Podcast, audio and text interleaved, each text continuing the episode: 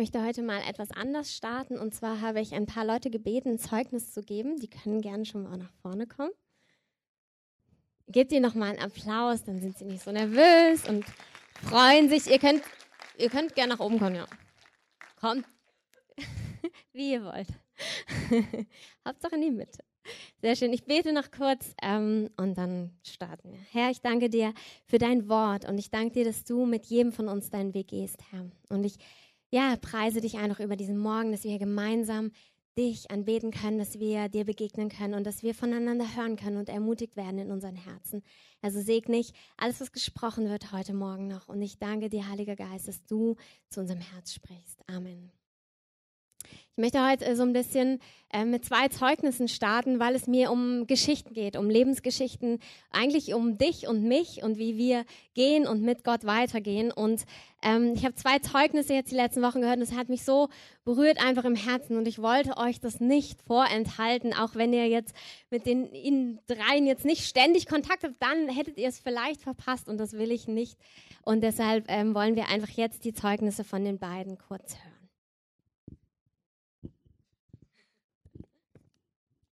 Also Dunja hat uns gefragt, ob wir ein Zeugnis haben, das jetzt so gesagt nicht ganz so glorreich ist. Und da habe ich René gesagt, ja, da haben wir ein ganz tolles. und zwar war es äh, Ende Mai so, dass äh, ich gehört habe, dass Gott sagt, äh, wir sollen unsere Wohnung kündigen. Wir haben in einer Zwei-Zimmer-Wohnung gewohnt und wir sind haben ein kleines Baby, sprich, ich war zu dem Zeitpunkt schon schwanger und es war klar, wir brauchen einfach mehr Platz, weil wir dann zu viert sind. Und dann haben wir das gemacht, so, ja, yeah, wir machen einen Glaubensschritt, voll cool, in drei Monaten, also so lange war die Kündigungsfrist, haben wir bestimmt eine bombenneue Wohnung und ein Bombenzeugnis und waren so ganz waren richtig dynamisch dabei. Naja, relativ schnell, so Ende Juli, Anfang August, hat sich dann rauskristallisiert, dass es doch nicht so ganz dynamisch und wow werden wird, sondern es war eher das ganz komplette Gegenteil, zumindest bei mir. Es war völliger Zerbruch, völlige Verzweiflung. Wir haben uns Wohnung nach Wohnung nach Wohnung angeguckt, wir haben Absage nach Absage nach Absage bekommen, wir Wohnungen, die wir wirklich gerne gehabt hätten, nicht bekommen. Und das war einfach so, Gott, was machst du? Es kann nicht sein, dass du sagst, kündige und ich mache diesen Glaubensschritt ganz toll und was kommt bei raus? Ich sehe jeden Tag weinend auf dem Bett und sage, Jesus, das kann doch nicht wahr sein. Aber im Endeffekt war das das, was, glaube ich, so cool war, weil diesen ganzen August habe ich, wie gesagt, nicht anders verbracht, als dass ich auf meinem Bett lag und geweint habe und gesagt, Jesus, das kann doch nicht wahr sein. Und ähm, genau, das einfach so, ähm, das war einfach so, ich habe gesagt, warum ist das so? Und Gott sagt, es muss so sein. Und es ist voll in sich unglorreich und voll komisch und das kannst du eigentlich niemandem erzählen, weil es überhaupt kein Zeugnis ist. Aber es war so schön, weil ich wirklich jeden Tag bei Jesus war, was ich so jetzt in dem Sinne nicht wirklich mache. Und das war aber genau. Jetzt macht René kurz weiter. An dem Ort hat äh, der Herr mich auch geführt. Also wirklich, dass ich an einem Ort wo, war, wo ich einfach nicht verstanden habe, warum das jetzt so geschieht. Also ich habe wirklich so, bei jeder Absage bin ich zum Herrn gegangen, Herr, ja, aber ich vertraue dir und ich erschrecke nicht. Und ich halte daran fest, dass du sagst, erschrecket nicht, sei mutig, sei stark, geh vorwärts. Aber dann bei der fünften Absage war mir das einfach zu viel. Ich habe so gedacht, hey, nee, ich kann einfach nicht mehr. Ich kann nicht mehr vertrauen, ich kann nicht mehr glauben und ich habe auch keine Lust mehr. Ich schmeiße das Ganze jetzt hin. Also ich, wirklich, ich habe wirklich geschrien zum Herrn und gleichzeitig habe ich aber empfunden, ähm, wenn ich jetzt nicht dem Herrn nahe bin, dann wird es noch schlimmer. Dann wird es mich noch mehr wütender machen, dann werde ich noch mehr voller Zorn und Frust sein. Dann habe ich gedacht, nee, ich muss zu dir. Und das Einzige, was ich dann einfach erlebt habe in dem Moment, ist, dass ich durch sein Wort und durch durch seine Gegenwart einfach seine Umarmung erlebt habe und gespürt habe, wie er mir zuspricht, hey René, weißt du, du kannst auch ohne mich, ohne mich kannst du gar nicht vertrauen. Lass mich, lass mich doch dir einfach nahe sein und ich schenke dir neu Vertrauen, ich schenke dir neu Glauben. Und das habe ich erlebt in dem Moment. Und es war so schön zu erleben, einfach, dass ich gar nicht, ich muss gar nicht perfekt sein, sondern ich darf so unvollkommen, wie ich bin, darf ich zu ihm kommen und mich neu füllen lassen. Und das nächste Ding, das nächste Ding war dann das, ähm, um es irgendwie abzuschließen, genau, Ende August hat, äh, äh, ähm, haben wir die Gnade erlebt, dass der Vermieter uns noch einen Monat gegönnt hat, dass wir noch einen Monat länger bleiben durften in der Wohnung, weil eigentlich hätten wir schon längst raus sein sollten. So, und dann, sich aber nicht so gnädig angefühlt hat, sondern eher so kacke, wir sind in der Wohnung immer noch. Alle Sachen waren schon gepackt. ähm, und dann wollte ich im Alltag, wollte ich Simeon zur Kita bringen, es hat sich alles so ein bisschen beruhigt, ja, wir haben uns nicht mehr so viel Sorgen gemacht. Dann wollte ich Simeon zur Kita bringen und auf einmal jammerte, Papa, wir kriegen gar keine Wohnung. Und dann, das hat mein Herz so zerbrochen zu sehen, wie er jetzt auch schon anfängt zu jammern. Da habe ich gesagt, dann irgendwie, so kam es so aus mir heraus. Dann habe ich so gesagt, Simeon, weißt du, manchmal, wenn es so weltlich, wenn Dinge weltlich unmöglich aussehen, menschlich un unmöglich, dann ist es gut auszusprechen, was bei Gott möglich ist. Und dann sofort hat er gesagt, okay, Papa, in dreimal Schlafen kriegen wir eine Wohnung. Und René hat mir das am Abend erzählt und ähm, irgendwie dachte ich so, okay, gut, das wäre ja der nächsten Freitag, ne? Also nächsten Freitag müssten wir dann eine Wohnungszusage haben. Und das war so, schien so, es schien einfach so weit weg, weil wir nur Absagen bekommen haben. Und dann war das so am nächsten Tag, am Donnerstag, nee, das war dann egal. Auf jeden Fall am nächsten Tag ruft mich ähm, eine Frau von Degivo an und mit der hatte ich schon vor zwei Wochen mal telefoniert, weil ich einfach mal voll sauer da angerufen und gefragt habe, warum werden wir bei euch eigentlich nicht genommen? Und dann meinte sie so, naja, ist so ein Wahlverfahren, es scheint ganz gute Mieter zu sein, aber es ist halt so ein Losverfahren. Egal, sie meinte, sie merkt sich unsere, unsere Geschichte und vielleicht, wenn sie was hat, dann ruft sie an. Ich so, naja, klar, wird die sich bei uns melden von Degivo. Die hat ja 30 solche Anfragen am Tag. Aber tatsächlich, einen Tag später ruft sie mich an und meint so, ja, Frau Kanereit, wir hätten da auch eine Vierzimmerwohnung. Ob Sie das interessieren würde? Ich so, naja, vier Zimmer, das ist auch nicht schlecht. Und dann hat sie gesagt, ja, am Freitag, also drei Tage später, können wir uns die angucken. Meinte ich, ah gut, das ist schon mal die richtige Richtung auf jeden Fall. Und dann am Freitag habe ich sie angeguckt und ähm, dachte so, die war also wirklich, wir wohnen jetzt auch. War eine super Wohnung, hell, schön, alles klar. Und ich dachte so, okay, die kriegen wir ja eh nicht, weil alles, was wir anscheinend mögen, geht komm, kommt nicht oder wird abgesagt. Dann meine ich so okay Gott, wenn das, was sie mir gesagt hat, stimmt, dann müssten wir heute noch die Zusage bekommen. Und wirklich eine halbe Stunde später komme ich heim nach dieser Besichtigung, mache eine Mail auf, da steht drin, Frau Kadereit, wann können Sie eigentlich einziehen? Und ich so krass.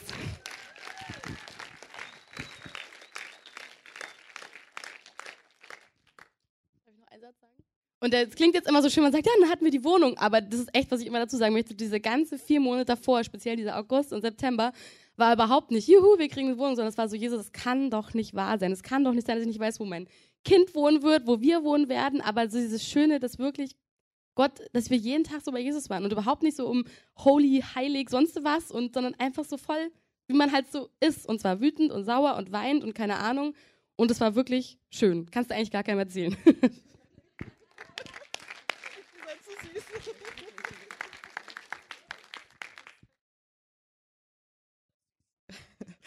Okay. Ähm, mein Zeugnis ist auf jeden Fall vom Inhalt her gleich eigentlich, habe ich gerade gemerkt. Ähm, und zwar ging es bei mir darum, ähm, ich habe mein Referendariat gemacht, ich bin Lehrerin. Und ich hatte vor zwei Wochen mein zweites Staatsexamen, was eine riesenfette ähm, nach sieben Jahren Abschlussprüfung ist und sehr wichtig für mich war.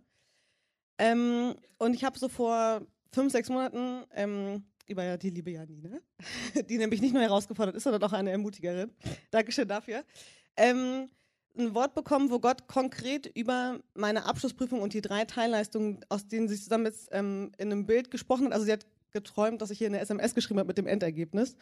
Und hat mich dann so gefragt, hey, war eigentlich deine Prüfung schon? Und ich so, nee, nee, das ist erst in einem halben Jahr. Und dann hat sie mir halt die einzelnen Teilbestandteile gesagt, die genau mit meinem Wunschergebnis sozusagen waren.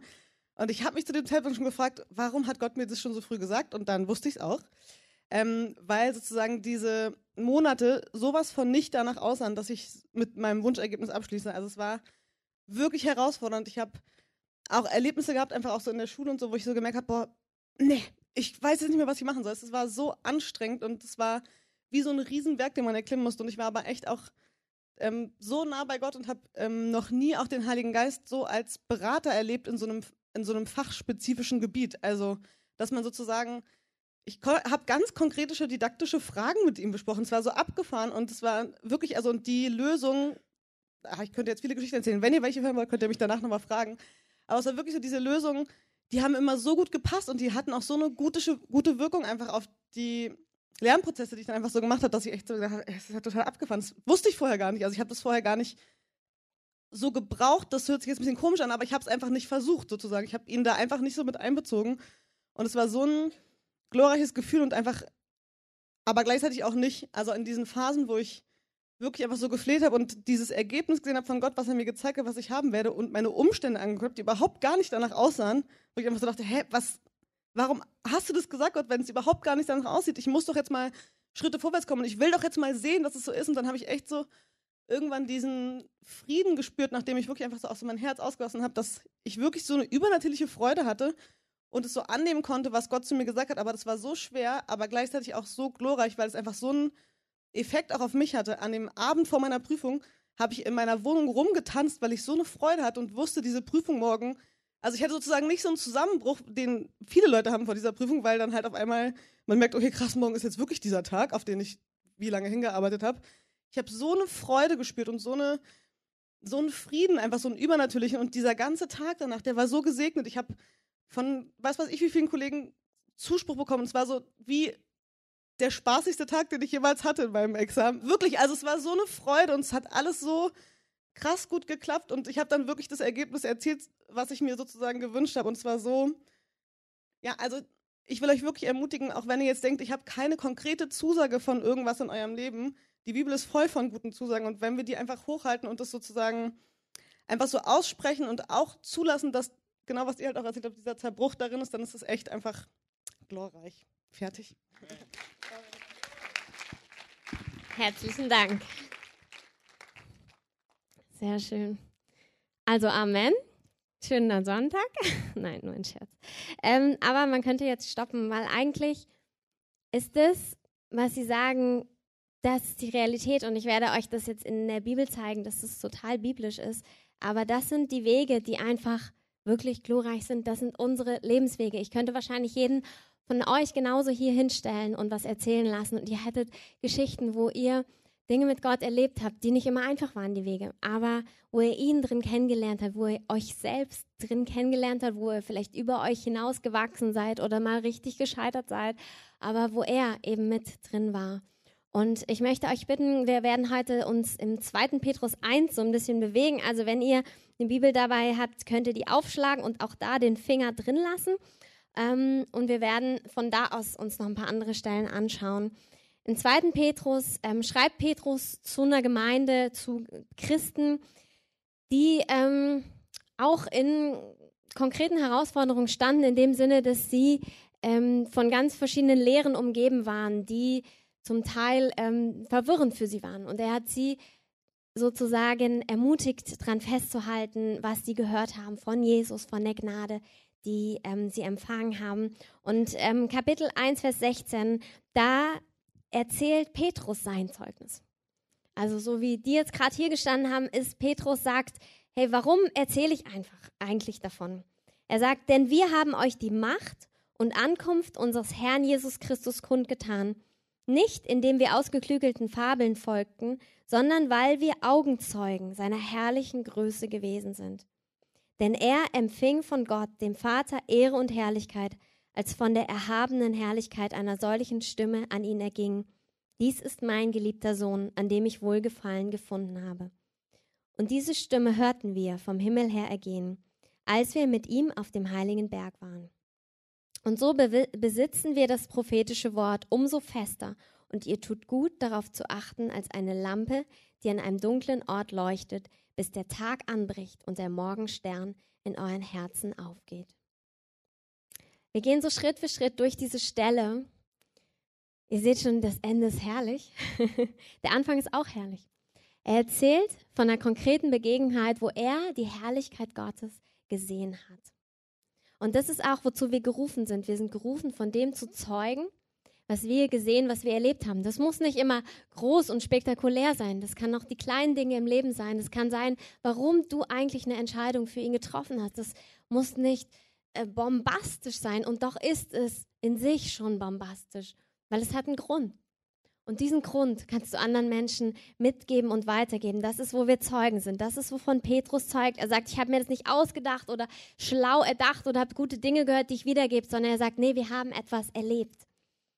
Und er hat ganz konkret erlebt, wie Jesus verherrlicht wurde und die Stimme des Vaters ihm zugesprochen hat. Das Schöne an der Bibel ist, dass sie ähm, sehr konsistent ist, auch in dem, was sie sagt. Das heißt, wir finden, wir können ja dann mal gucken, was hat denn Petrus so erlebt? Und tatsächlich, wir finden also in den Evangelien genau diese Beschreibung. Zum Beispiel in Matthäus 17.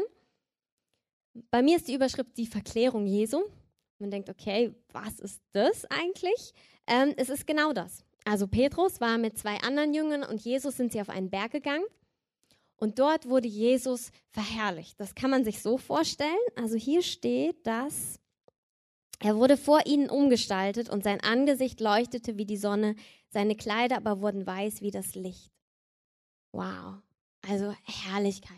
Nicht mehr das menschliche Aussehen, sondern es war ein anderes, ein neues Aussehen, ein herrliches Aussehen. Und genau hier, das erlebt Petrus. Und das muss ihn so beeindruckt haben, dass er relativ am Schluss seines Lebens weil er sagt selbst in dem Brief, dass er weiß, dass er bald umkommen wird. Er ist für Jesus gestorben, für seinen Glauben gestorben. Ähm, dort wiederholt er nochmal, woher er das eigentlich nimmt und er beschreibt diese Begegnung.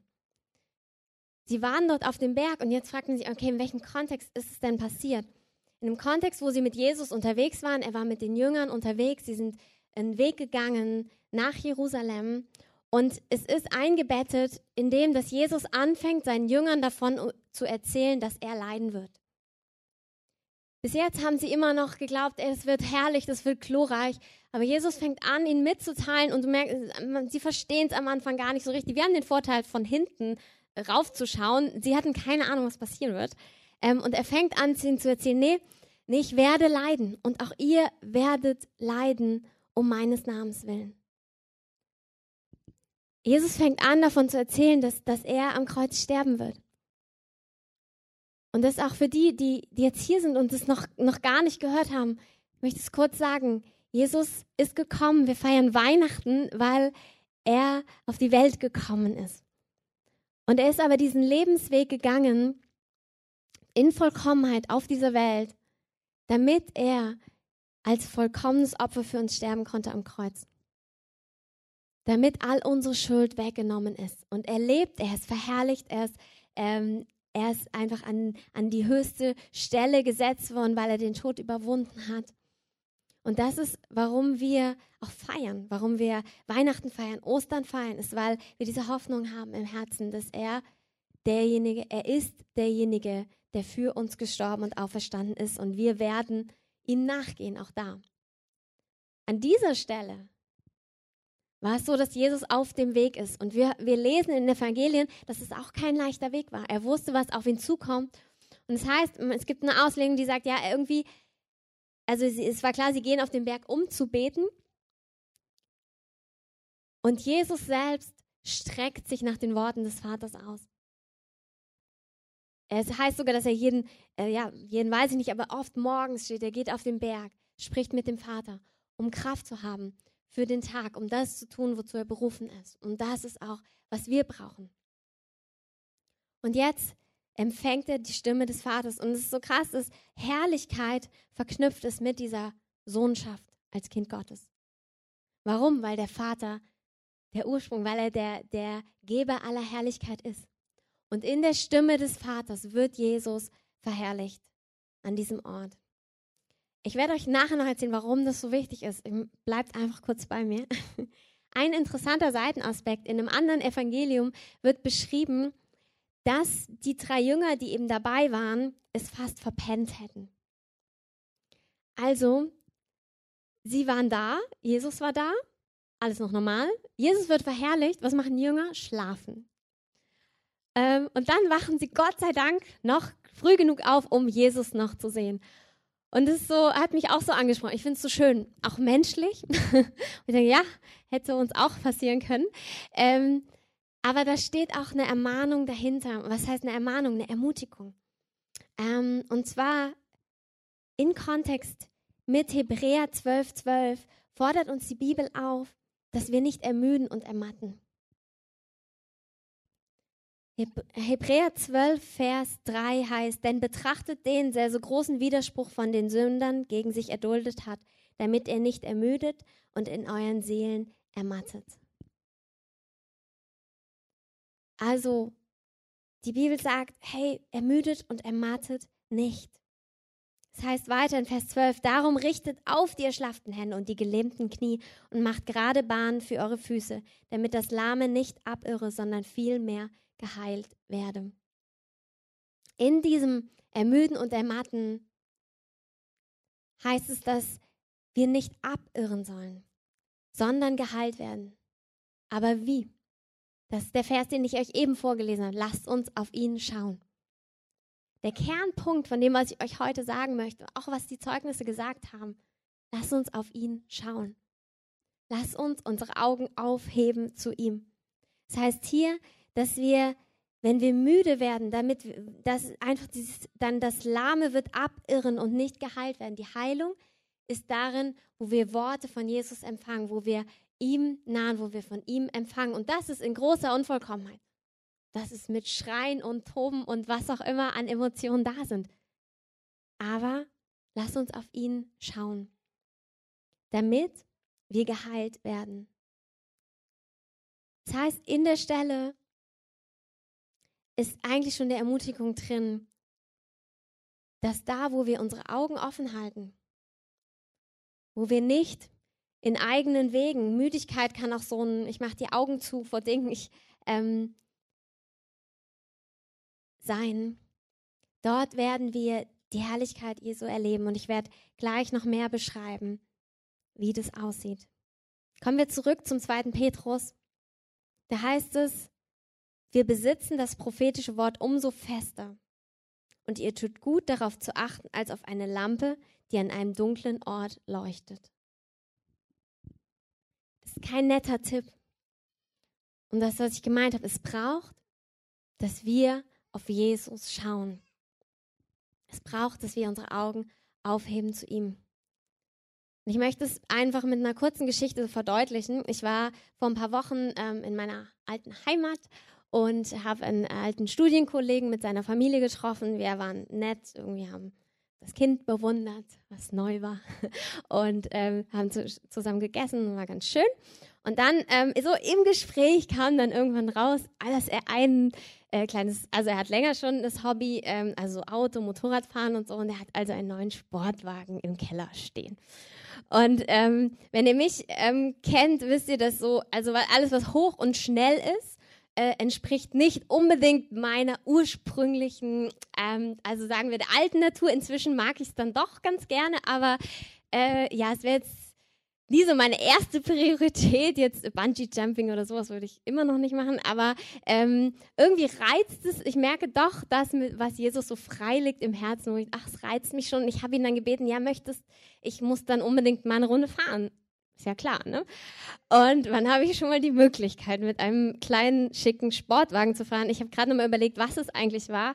Ähm, ähm, also es war klein, schnell und der Motor macht so, also richtig schick. ja, ja, also Porsche oder so. naja, also sowas. Schwarz war er. ja,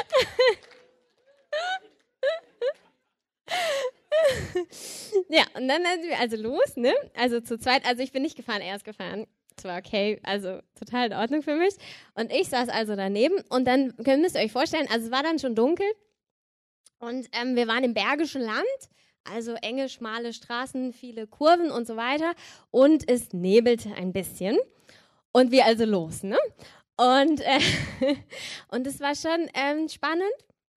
Ähm, ich wusste, er fährt fast jeden Tag damit. Er ist vorher, also der weiß schon, was er tut. Das hat mich so ein bisschen entspannt. Ähm, aber es war schon, also ich habe hab auch versucht, ganz entspannt zu tun, aber es war schon ein bisschen aufregend, muss ich sagen. Ähm, aber war richtig schön. Also hat Spaß gemacht. Aber das Ding ist, warum habe ich mich sicher gefühlt? Das eine ist, dass ich Vertrauen zu ihm hatte. Ich wusste einfach, er kann das, er kennt sein Auto, er kennt die Straßen.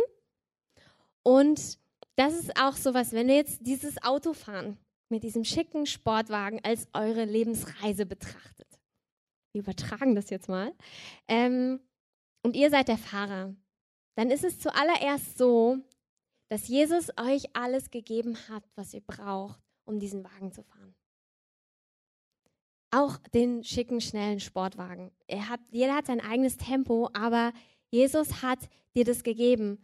Er hat dir die Skills gegeben und er hat dir das gegeben, was, was du brauchst. Es fühlt sich nicht immer so an, weil es doch wirklich große Anteile gibt, die er dann erstmal in seine Hand hält, wo wir ihm vertrauen dürfen.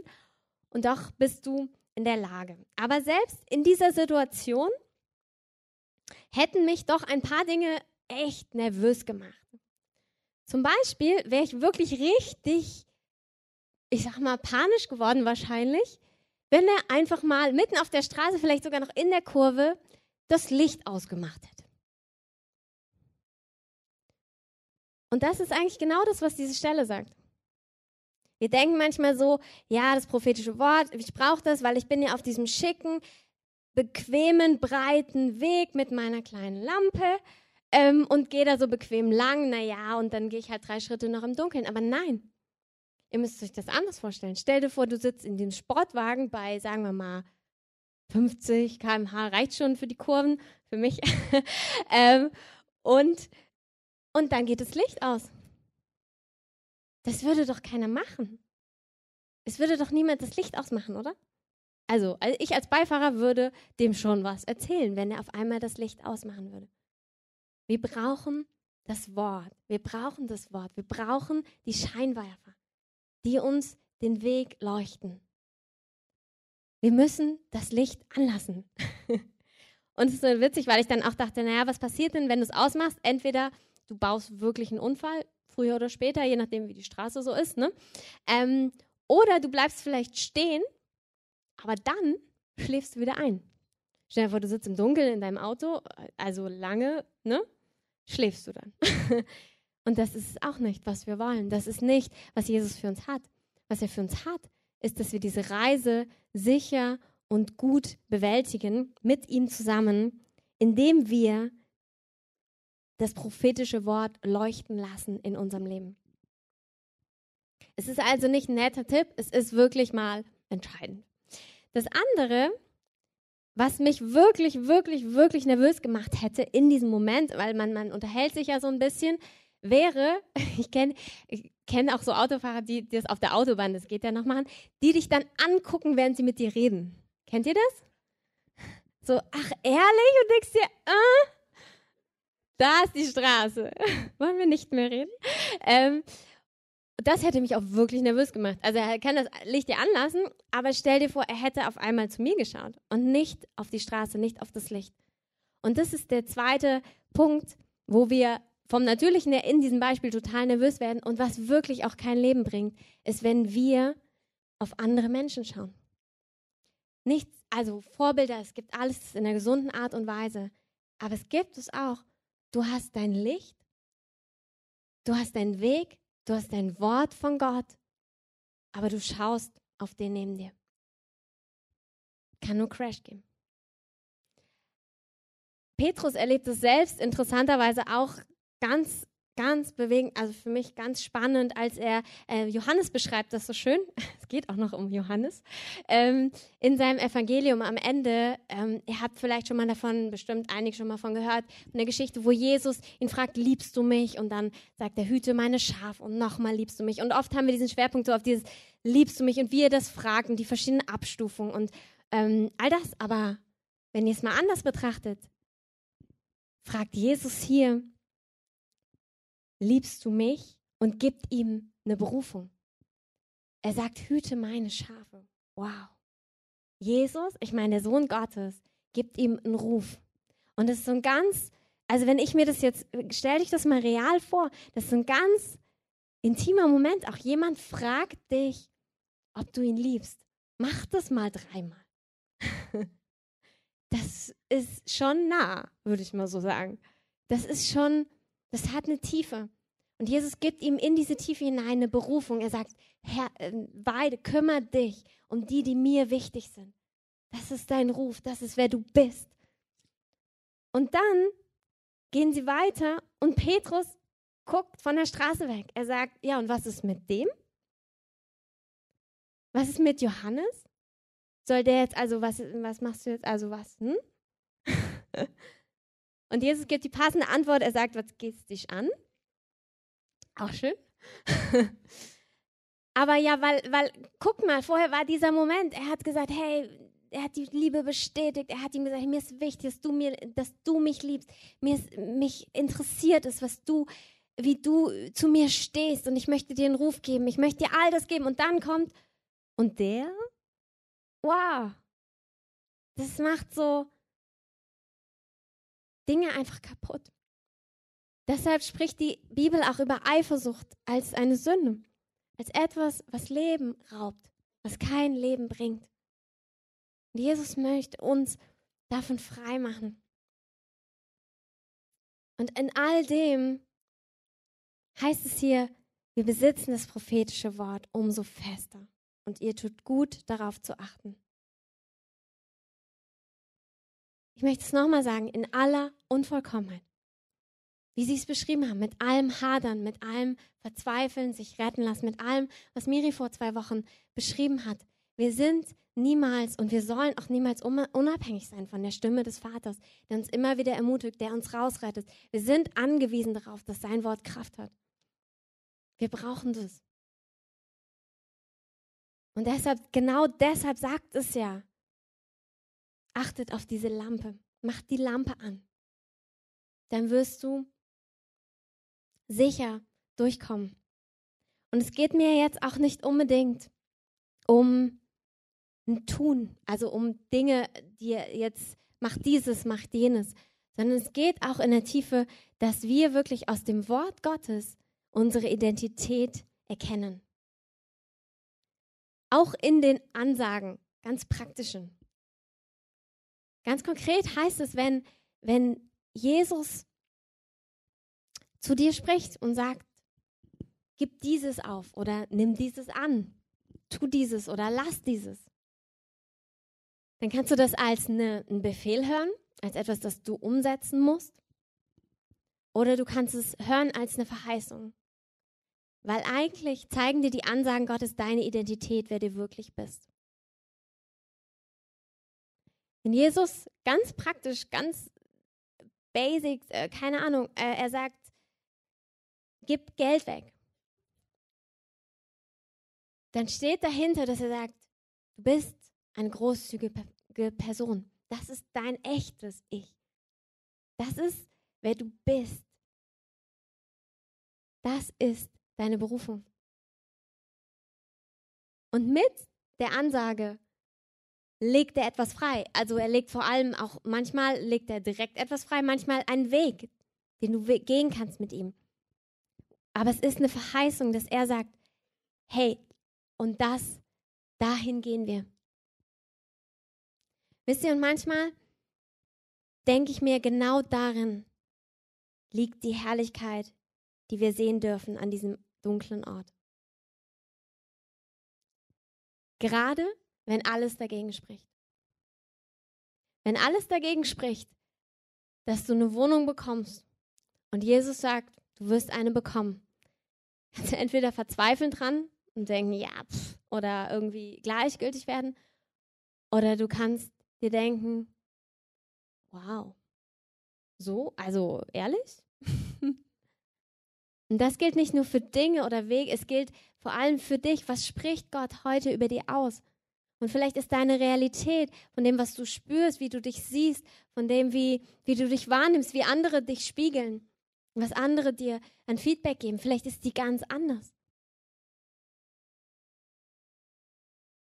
Aber er sagt das und es steht. Es steht über deiner Lebensrealität, es steht über deiner Identität, es steht über deiner Berufung, es steht über deinen Beziehungen, es steht über deinem Umfeld. Das, was er sagt, ist ein Wort, was feststeht. Und ich glaube, dass wir in dem Hören dieses Wortes erstaunt sein dürfen. Und es darin wirkliche Herrlichkeit liegt. Es heißt hier, wir besitzen das prophetische Wort umso fester und wir tun gut daran, darauf zu achten, als eine Lampe, die an einem dunklen Ort leuchtet, bis der Tag anbricht und der Morgenstern in euren Herzen aufgeht. Der Tag anbricht, das heißt, Dinge sich verändern. Wenn tagsüber, es gibt Länder, wo du tagsüber auch das Licht des Autos anlässt. Wir sind einmal über die Grenze gefahren, haben sie uns gleich angehalten. Hm? Licht an, okay, wussten wir nicht. Ähm, das ist jetzt in Deutschland nicht so üblich, dass du tagsüber das Licht anlässt. Denkt man sich ja auch vielleicht, ähm, vielleicht brauche ich es ja gar nicht unbedingt. Auf jeden Fall brauchst du es nicht so sehr wie in der Nacht. Das ist klar.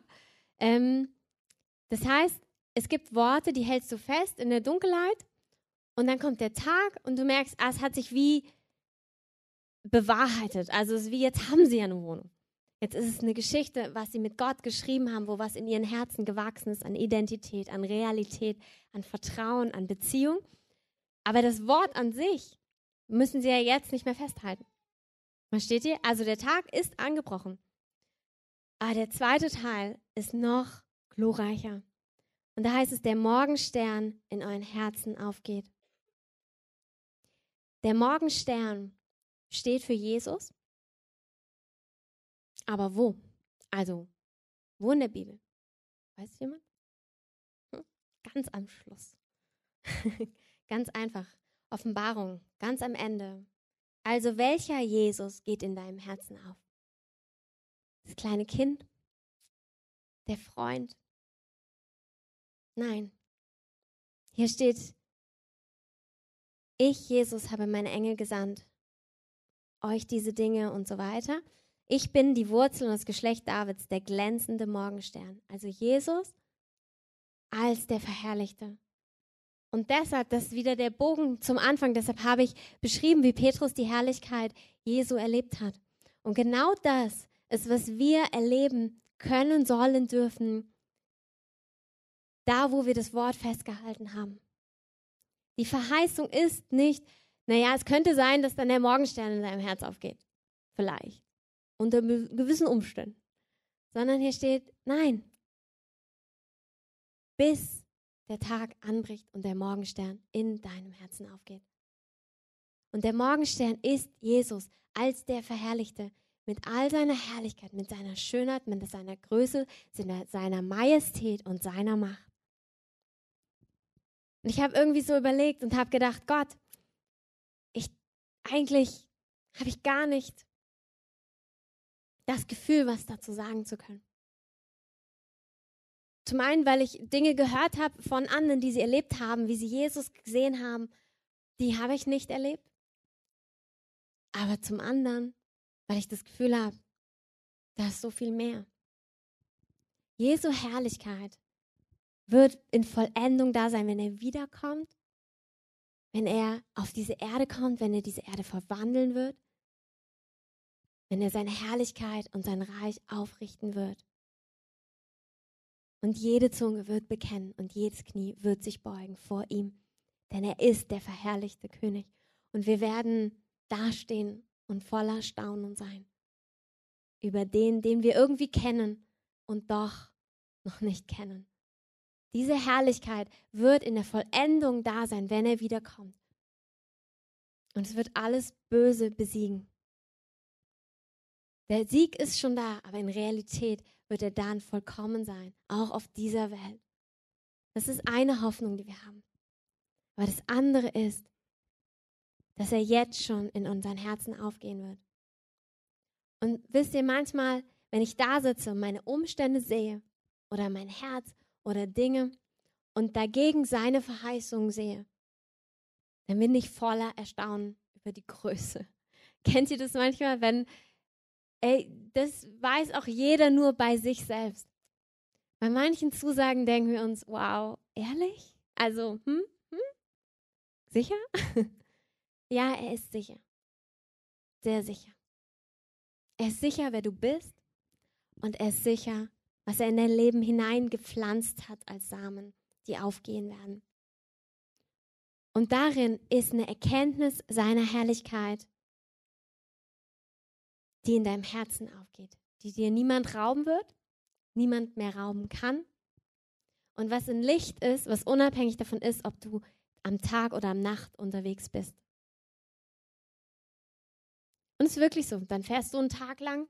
Also ich weiß nicht, ob ihr das kennt. Es gibt so Entspannungsphasen und dann nehmen wir das Gefühl, oh, ich brauche ein Wort hier. Dann bist du wieder vielleicht in der Nacht reingefahren mit deinem Auto, merkst, ich muss das Licht anmachen. Und du hast das Licht. Das ist auch so schön. Gott sagt, ich gebe euch meinen Geist. Ihr seid niemals mehr allein. Ihr habt mein Wort. Der Heilige Geist macht dieses Wort lebendig. Wir haben alles, was es braucht. Wir haben das, woran wir uns festklammern können. Wir haben das Licht, was auf unserem Weg scheint. Das fühlt sich nicht immer glorreich an, aber es ist glorreich und es bewirkt genau das, dass der Morgenstern in unseren Herzen aufgeht. Das heißt, es gibt da auch nicht viel richtig machen. Gott sagt, verliere mich nicht aus den Augen. Schau auf mich, hoffe auf mich. Glaube mir, dass ich das bewirken kann in deinem Leben. Und ich möchte einfach so zum Schluss kommen. Wir können die Musik gerne einspielen. Und ich möchte einfach so einen Moment nehmen, einfach auch, weiß nicht, wir machen das fast jede Woche, aber einfach so als Ehren auch von denen, die ihn vielleicht noch nicht kennen. Viele von euch kennen ihn, aber vielleicht gibt es jemanden, der ihn noch nicht kennt, der noch nicht mit Jesus lebt und der sich gern für ihn entscheiden möchte. Und ich möchte euch bitten, einfach so, dass wir alle die Augen schließen. Und ich möchte einfach so fragen, gibt es jemanden, der sagt, doch, ich spüre diese Einladung. Ich spüre eigentlich, dass ich dieses Leben möchte. Ich merke vielleicht auch, ich habe mein Leben gegen die Wand gefahren. Ich möchte, dass es neu wird. Ich möchte, dass es anders wird. Ich sehe, ich erkenne, dass ich im Finstern bin und ich brauche dieses Lied, dieses Licht. Gibt es jemanden? Ihr könnt gerne kurz mir ein Zeichen geben, wenn hier jemand ist. Einfach alle anderen haben die Augen geschlossen. Es ist so euers, was ihr mit Gott einfach ausmacht.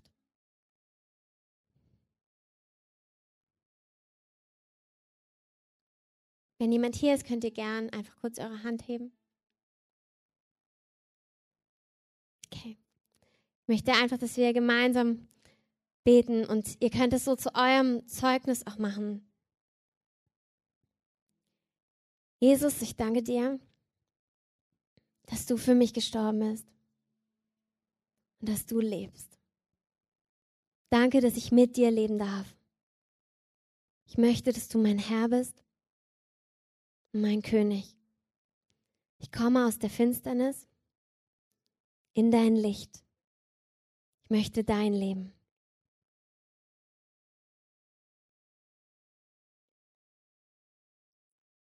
Danke, dass ich Kind geworden bin. Dass ich einen Vater im Himmel habe. Ich lasse meine alten Wege hinter mir und gehe auf deinen Weg.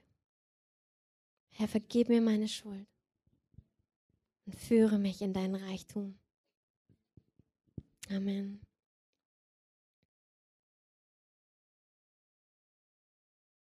Ich, möchte, ich bete einfach noch kurz für uns. Herr, ich danke dir. Ich danke dir, Jesus, für all das, was du getan hast. Ich danke dir, dass du jeden einzelnen von uns begleitest auf unserer Reise, Herr. Ich danke dir, dass deine Macht und deine Herrlichkeit hier ist, dass sie in unseren Herzen aufgehen soll.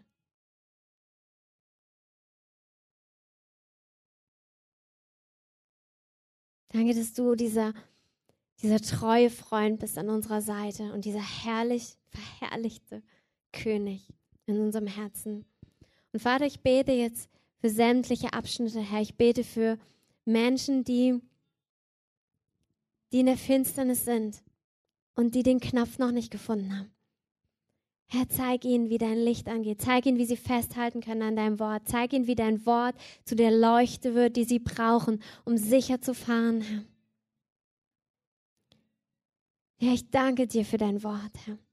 Und ich danke dir, dass es das ist, was wir brauchen, woran wir uns festklammern können, Herr. Auch da, wo Dunkelheit um uns herum ist. Herr, ich danke dir, dass du es zeigst, Herr. Und ich bete, dass bei manchen Leuten, dass du das Fernlicht anschaltest, Herr. Herr, ich bete für neue Worte, frische Worte, frische Offenbarung über Worte, die sie schon erhalten haben. Ich bete, dass alte Worte neu in ihren Herzen anfangen zu brennen, Herr. Herr, danke für, für kleine Flämmchen, die zum Fernlicht werden und die auch wirklich weit nach vorne strahlen, damit sie den, die Straße erkennen können, damit sie den nächsten Schritt erkennen können, damit sie den Weg erkennen können, Herr. Ich danke dir, dass es vor allem für Identität gilt, Herr. Ich danke dir, dass du jetzt ganz neue Identität in Herzen hineinsprichst, Herr. Herr, da wo die Frage ist, wer bin ich eigentlich? Ich danke dir, dass du jetzt wie das Licht heller drehst, Herr, indem du dein, dein Wohlgefallen über ihn aussprichst, Herr. Danke, Vater, dass deine Stimme Identität schafft, Herr. Danke, dass deine Stimme das baut in unserem Herzen, Herr. Und Jesus, ich danke dir, dass du dich in größerer Herrlichkeit offenbarst in unseren Herzen. Herr, ich danke dir. Ihr könnt die Musik gerne laut lassen.